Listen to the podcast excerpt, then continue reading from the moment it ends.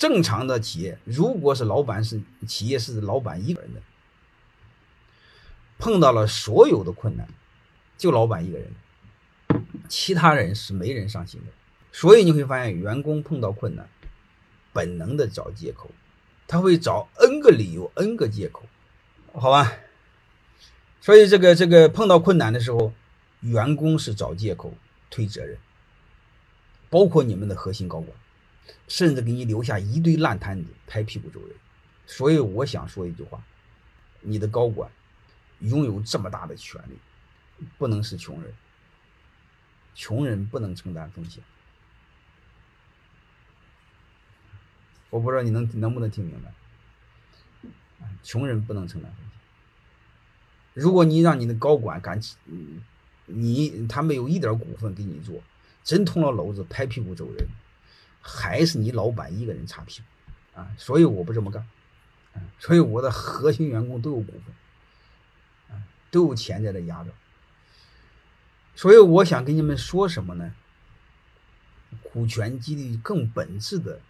是老板分担责任和风险，啊，怎么分担？就是你把股份给他了，把股份给他了，他的钱不在你家压着吗？在你家压着，我就一句话呀，在你家压的。如果你捅了篓子，那你不能拍屁股走人呢？你拍屁股走人的话，用股权做质押呀。我我我给我的合伙人都说的非常清楚，用股权做质押呀。所以这个背后在分担的是什么？分担的责任和风险。因为管理者的第一责任是担当，更大的责任是使命。所以你会发现，我把股份分了之后，我一年在泰山管理学院工作时间不超过半年。那我才不管呢！你做做事算活。所以他们上心，我不上心。我是把。风险和责任分了出去，因为组织是有使命的，啊，你当然你们听着有点虚头巴脑的东西啊，好吧？你也可以理解为组织的存在是为社会解决问题的，这是不是最简单了嘛？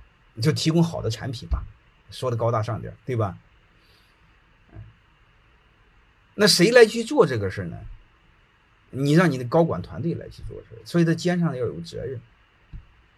这个责任不是空喊的，没有抵押物能承能承担起责任吗？谁信呢？能明白吗？所以我从老板这个维度，股权激励在干什么？能明白了吗？在这个基础上，你只有把责任分担了，把风险分担了，你那个高管和你在一起，才会从团伙变成团队。大家一起只关注利益的，最多叫团伙，因为合作的前提是要有利益，没有利益是不合作的。那什么叫团队呢？能共担风险的就叫团队，好吧？合伙你会发现分担的是责任，分担的是风险，在这个前提下叫团队，所以就会出现叫一条船上的人心最齐，啊。公共汽车上的人心他就不齐，背后把这个逻辑搞明白，啊，所以这种情况下，你和你的弟兄们才能真正成为团队，啊，为什么能这么信任？利益是一致的，风险更是一致的，然后在这个基础上，我们价值观才会一致，才会志同道合呀。你们你们自己一定知道，你会发现，如果你们探过险，你们几个弟兄们经历过生死，我不知道各位能明能明明白吗？你们各位经历过生死，你们之间的感情它是不一样的。如果你们没有经历过生死，就是没有共担过风险，你们有钱就分，有钱就分，你会发现你们之间是越分距离越远，这不就是人性吗？各位，啊，各位。你你们说说，我是在讲股权还是在讲人性？能明白的意思吧？